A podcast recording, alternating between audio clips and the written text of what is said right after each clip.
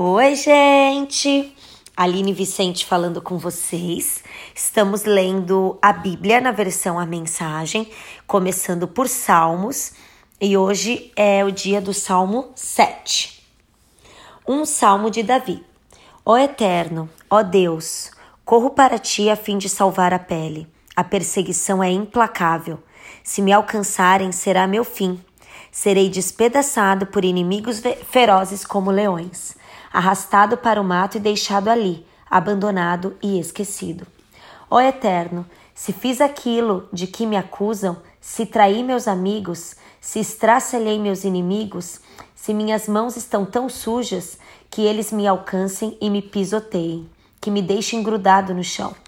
Levanta-te, ó Eterno, mostra tua ira santa contra essa gente furiosa. Desperta, ó Deus, meus acusadores lotaram o tribunal. Chegou a hora do julgamento. Assenta-te na cadeira de juiz, apanha o martelo e anula as, faltas, as falsas acusações contra mim. Estou pronto, confio no teu veredito, inocente. Encerra o caso do mal no mundo, ó Eterno, mas a nós declara a tua justiça.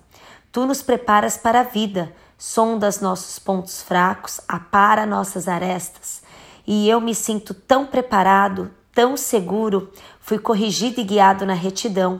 Deus, em solene honra, faz o que é certo, mas seus nervos estão à flor da pele.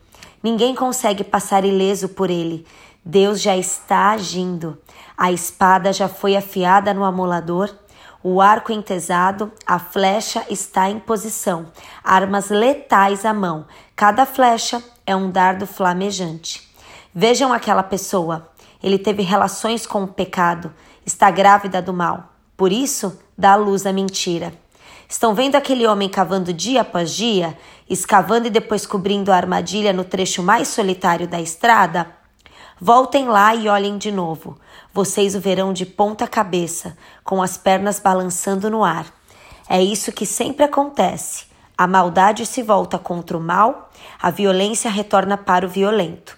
Dou graças a Deus que faz tudo corretamente. Canto a fama do Eterno, que se eleva até o céu.